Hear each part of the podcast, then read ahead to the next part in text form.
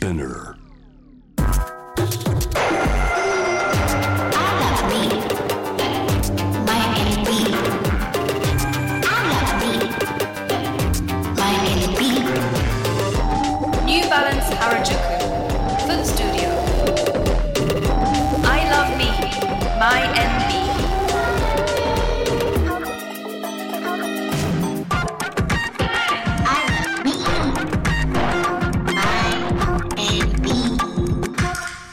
こんにちはノイハウスモナです。先週末から11月14日までニューバランス原宿店ではオープン5周年を記念してイベントを開催中です。こちらニューバランス原宿店ではさまざまな企画が行われているのですがテーマは I love me, my NB 足から私を好きになる。ニューバランスを通して周りと比較せず自分らしさを認め自分を好きになるためのコンテンツがたくさん、えー展開されています。ここ4階ではニューバランス原宿フットスタジオというトークショースペースが立ち上がっています、えーゲストの方々と一緒に足とスポーツ健康美容などいろいろなお話をさせていただいています。11月14日まで私ノイハウス萌菜が MC を務めさせていただいています。よろしくお願いします。えーこちらカフェスペースもありまして期間限定のホットアップルサイダーというドリンクがありまして実はアンケートにお答えいただくと無料で飲めます。あのスパイスが効いたあったかいサイダーなのでぜひお試しいただければなと思います。先週は足とスポーツというテーマでお送りしました。ダンサー、振付師、スケーターなどの方々、えーやはりこう自分のために始めたスポーツであっても今では周りの方々をハッピーにするような、えースポーツに変わっているという、まあ、すごくポジティブな考えのお話をたくさんいただいています。今日と明日のテーマは足とビューティーです。この時間はモデル料理家浅野みなみさんと一緒にお送りしていますよろしくお願いしますお願いします。えー浅野さんはモデルとして活躍されながらケータリングみなやの主催そしてランニングコミュニティ Go ガールの運営も行っていらっしゃいますそしてなんとフルマラソンを今まで8回完走されたとはい、そうですね。8回走ってます。あのマラソンって1回やるとハマるって聞きますけどやっぱりそういう流れだったんですか？そうですね。私が初めて走ったのは、えっと、26歳の時だったんですけど、あの最初ハーフマラソン走ってみないかって言われて、で、あ、どうせやるんだったらフルマラソン走りたないと思って、そうなんです。どうせ走るんだったらフルマラソン走りたいなと思って、あの挑戦して、でも本当に走ってる最中はやっぱりめっちゃきつくて、うん。走りながら泣いたりとかしてたんですけど、あの走り終わった後の達成感がもう本当にすごくてでそこからもうすごいハマってうん8回 走ってます、やっぱりまあ初のマラソンってことはその前うんうん。も何かまあランニングとかはされてたんですか、いや全然あの運動というものをしてなくて、うん、全く。なのではい。で練習もあの3ヶ月かしかなかったんですけど、うんうん。3ヶ月間練習してフルマラソン走りました。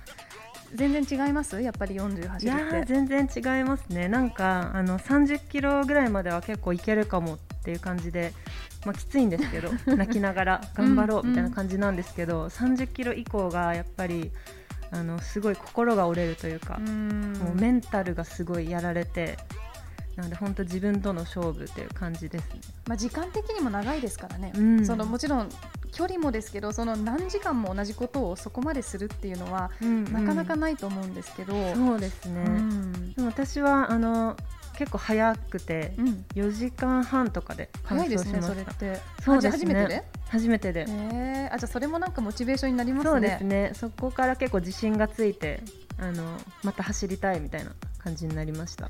で今ではまあ自分で走るだけではなくコミュニティのランニングコミュニティの Go ガールを、えーはい。2019年に立ち上げて、えー Go ガールではどういう活動をされてるんですか？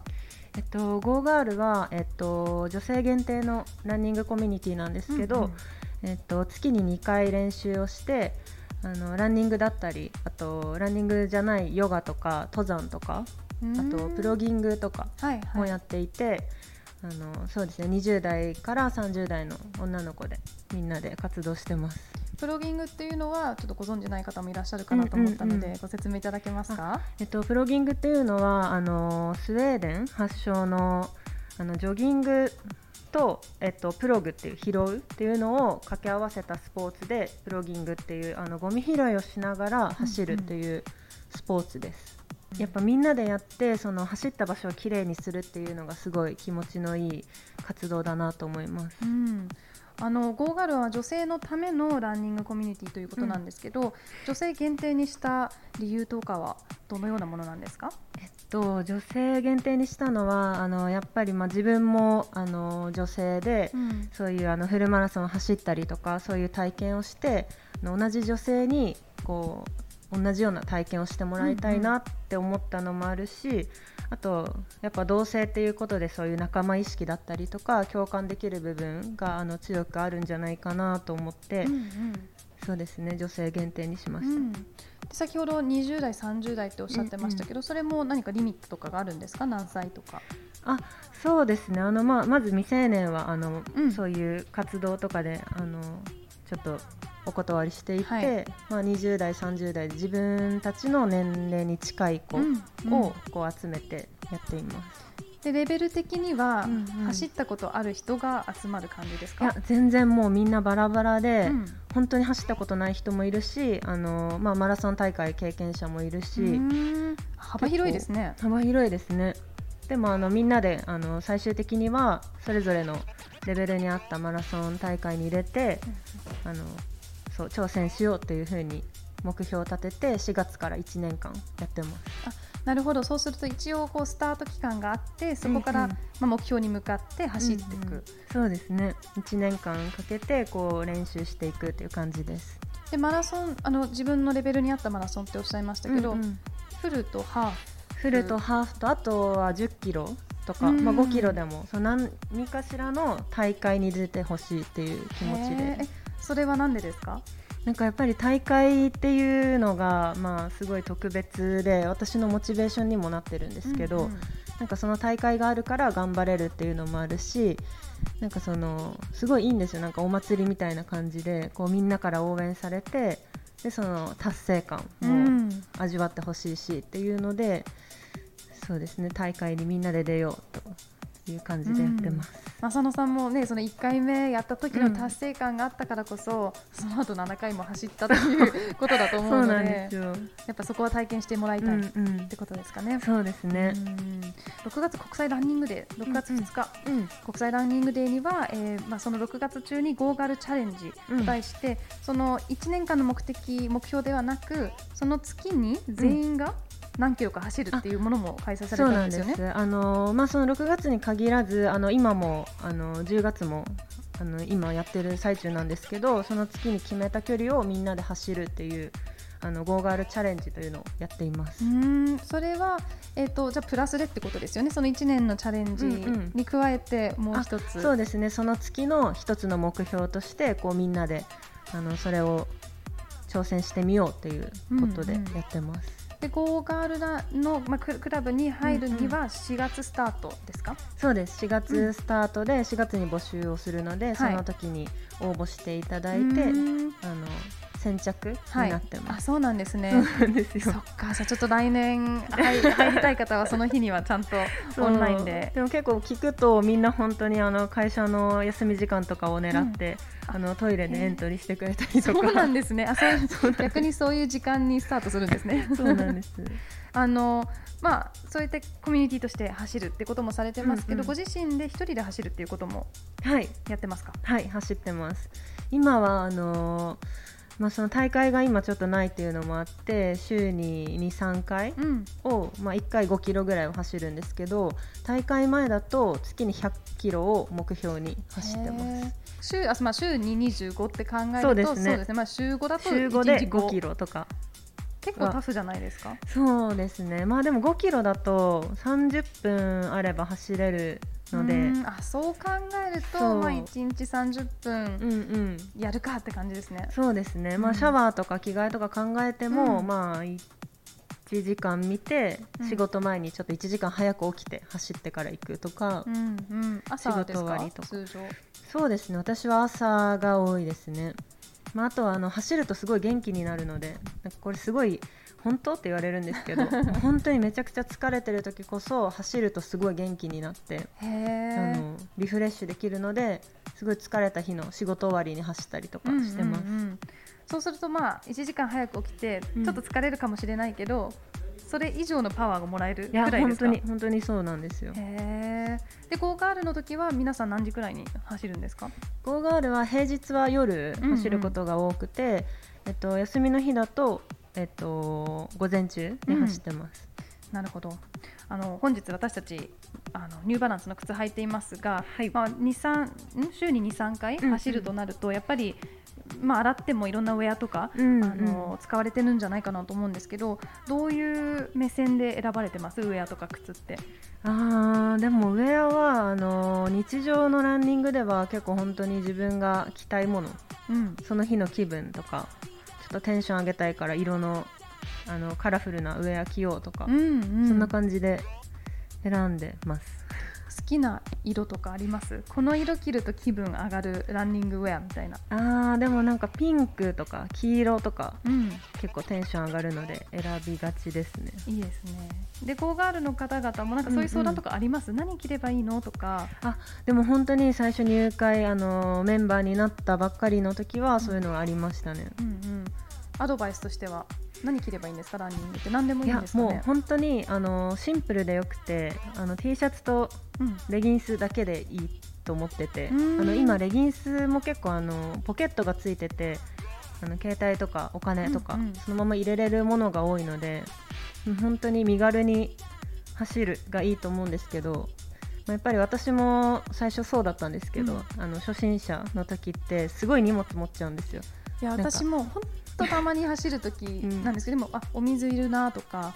えー、ちょっとお金、うん携帯、うんうん鍵、うんってなると結構ジャラジャラしますよね。そうなんですよだからなんか結構ポーチとかあのーちょっとリュックみたいなのとかで大荷物で走るっていうのが本当初心者の方にありがちなはい。感じで私も本当にそうでしたどうやって減らすんですか？うーんともうなんか最低限本当に最低限、うん。携帯と鍵だけでいいと思います。まあ携帯の中に例えば電子マネーとか入ってるそうですね今は。特にうん。必要ないですよね、一応。そうなんですよね。でもやっぱ慣れるまでは不安で私も最初1万円とかあの保険証とか持ってます。1万円で何するんだって感じですよね、タクシー乗るかなとか。え乗っちゃダメですよ、走んなきゃ。でも、疲れたら乗るかもしれないみたいな感じあで1りますよね。万円とあと何かもし倒れたらと思ってうん保険証とか持ってました、まあ、今だともう倒れないっていう自信もついまあてたのかな、ね。そっか。でもそうするとゴーガールの時は例えば、まあ、初心者の方もいらして、まあ、マラソンもやった方がいると。どうやってバランス取るんですか？こう今日は初心者向けとか、そういう分け方をされたりするんですか？えっとまあそのレベルによってこう走るのを分けるときはあのこのペースで走りたい人は A チームでとかうん。このペースの人は B チームでみたいな感じでグループ分けして走ったりとかはよくやってます。経験者が必ずしも早く走りたいっうん、て感じですか？いやそんなことなくて、あのーみんなのその日のコンディションだったりとか、うんうん。今日は疲れてるからちょっとゆっくりめがいいとか、まあ、大会が近づいてるからちょっと早めの、あのースピード練習したいとか、うんうんうん。そうですね。そその日のコンディションによって変わってると思います。まあ、コンディションってなかなか走っあまり走ってない人私私とか からすると今日のコンディションにどう走ればいいのかってうんうなんかなか難しいと思うんですけど、こうランニングのが生活の一部になっている今、うんうん。内面にこう向かう自分も何か変わりましたか、そうですね。結構、あのー走り始めてからは内面的には前向きになったと思います。うん。なんか走ってる時ってネガティブな感情とかあのあの思いというかが出てこなくて、うんそうなんですね。そうなんです。だから本当ミーティングとか走ってやるといいと思います。やります？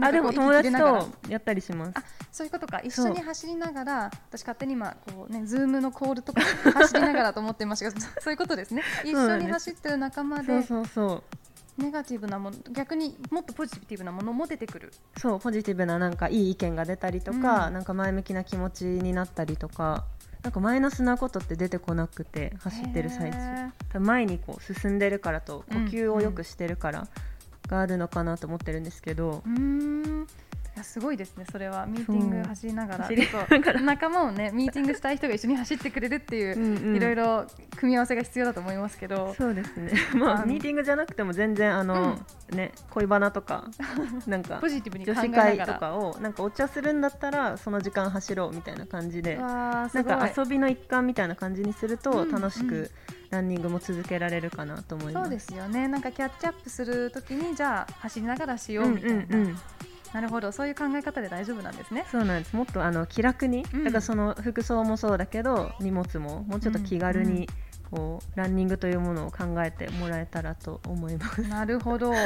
あの内面というとゴーガールなどのはい。活動以外にケータリングの皆屋を主催されてい。て、あのまあ、すごい。栄養たっぷりな、うんうんあのすごい。素敵な見た目のお弁当が、えーすごく大人気なんですがモデルと、ねうんい。う活動もされながらケータリングって結構裏のお仕事じゃないですか、はい。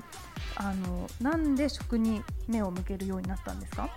えっと、あの食に目を向けるようになった理由は、まあ、そのモデル時代にこうやっぱりあの体重制限があったりとかでうん。あの過度な食事制限をしてしまっていてで自分もそんなに知識がなかったので本当に食べないとかもうそういうちょっと不健康なうん痩せ方というかそういうことをやっていてでちょっとストレスで体調を崩してしまった時になんかやっぱりそういうちゃんとご飯もきれ食べて綺麗でいるっていうことを人に伝えたいなと思ってあの食とあの運動をちょっと意識して勉強しようと思って、そのタイミングであの勉強し始めました。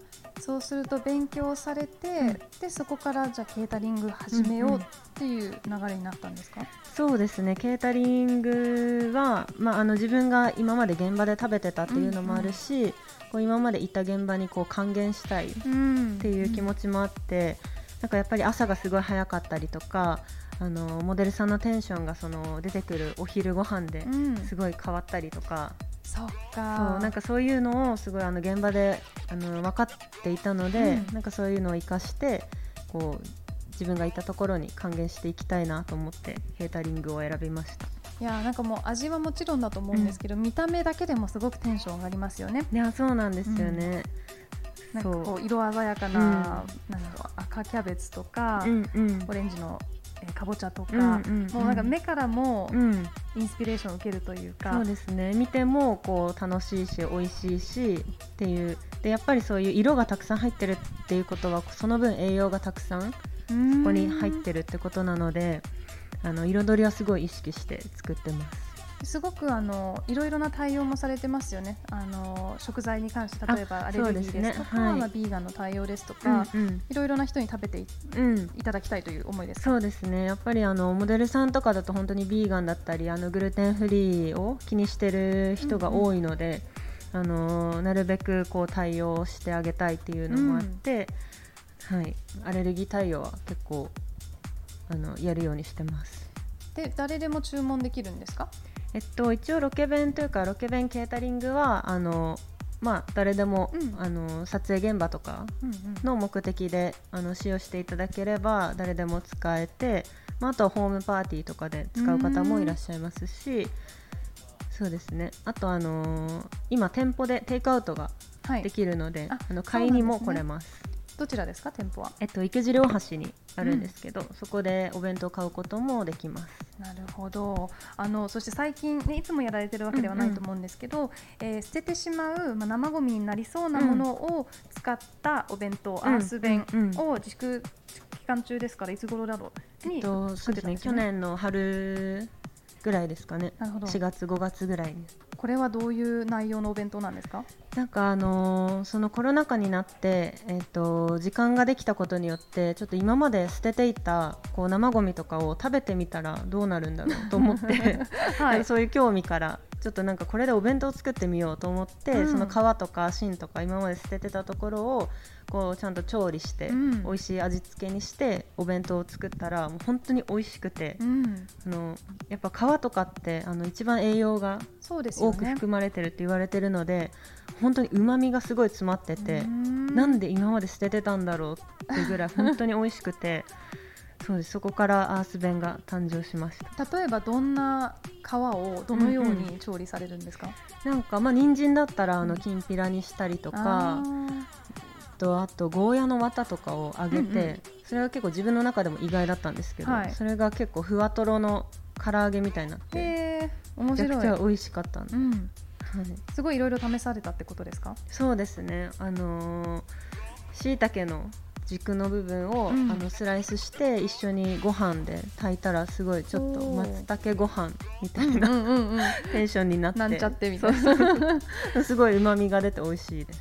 なんかね今まで捨ててるものってあんまりなんで捨ててるのかってうんうん。理由なしで捨ててますよね、うんうん。きのこのあそこを切るっていうなんかことが頭に入ってますけど、別に食べれない理由はなさそうですし、うん、そうなんですよね、うん。まあ、あとやっぱりそのお店をやっているとゴミを捨てることにもお金がかかってくるので、うんなんかこう自然とゴミを減らそうという気持ちになるというか、そうですよね。自然とそういう意識になってできるだけ食べようとか、うんうんうん。ブロッコリーの芯とかすごい食べてます。あー美味しいですよね。美味しいですよね。スライスして焼きそばにしたりとかしてます、うん。結構炒めて味付ければ何でもいけるんじゃないかなみたいな。しかも栄養価もいいいっていう。ですよね、うん。皮とか捨てるって本当もったいないですよね。ね。うん。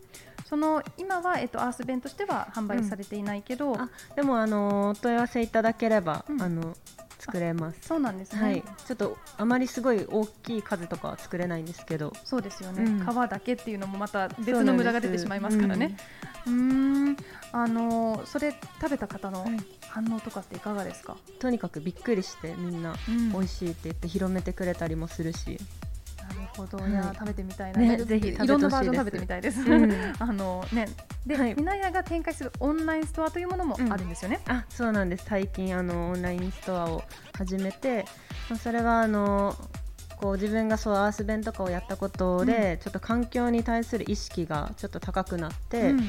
でなんか自分ができることをって思ったらこう自分が好きなものを未来のためにこう残していこうというか、うん。みんなにシェアしようと思って、ミーライクという名前でこう未来とかけて、ミーライクという名前でやってるんですけど、はい、あの取り扱っているものとしてはあの水洗いして再生あのもう一回使えるラップ、蜜ろうラップっていううん。ラップだったりとか、まあ、あとはあの駆除対象になっている魚を有効活用した魚礁とか、うん。うん。